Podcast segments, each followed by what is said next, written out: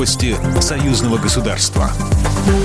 Здравствуйте, в студии Екатерина Шевцова. Президент Российской Федерации Владимир Путин на встрече с белорусским коллегой Александром Лукашенко не говорил о передаче ракет с ядерным оружием. Речь шла о комплексах, которые технически способны нести разные виды оружия, сообщил пресс-секретарь российского лидера Дмитрий Песков, пишет РИА Новости.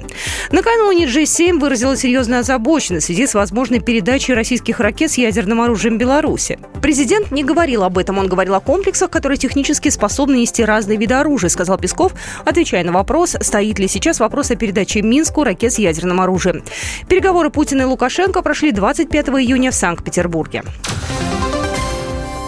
Честь Дня независимости Беларуси, который отмечается 3 июля, к вечному огню в Москве возложили цветы. Среди участников чрезвычайный полномочный посол Беларуси в России Владимир Семашко, дипломаты, союзные парламентарии и представители Постоянного комитета союзного государства и белорусской диаспоры.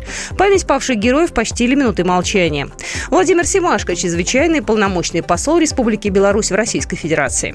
Для Беларуси это святой праздник 3 июля. Это день освобождения Беларуси. Он связан с тем, что 3 июля 1944 года в результате успешной фантастической операции «Баратион» был освобожден город Минск, столица Беларуси. Дата эта знаменательная, и с какого момента мы утвердили праздник День независимости Беларуси. Этот вопрос же стоял во время войны «Быть, не быть Республики Беларусь как государства и так далее, быть, не быть Советскому Союзу». Церемония завершилась торжественным маршем роты почетного караула под звуки военного оркестра. В Минске завершила работу первая международная выставка индустрии безопасности «Национальная безопасность Беларуси-2022». Александр Вольфович, госсекретарь Совета безопасности Республики Беларусь. Удалось создать эффективную площадку для развития международного сотрудничества и взаимодействия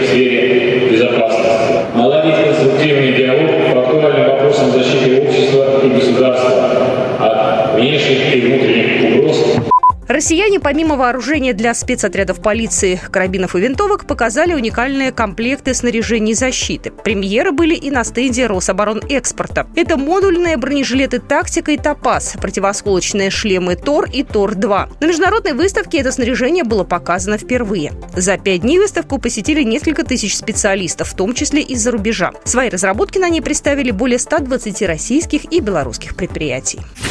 Программа произведена по заказу телерадиовещательной организации Союзного государства. По вопросу размещения рекламы на телеканале «Белрос» звоните по телефону в России 495 637 6522. В Беларуси плюс 375 44 759 37 76.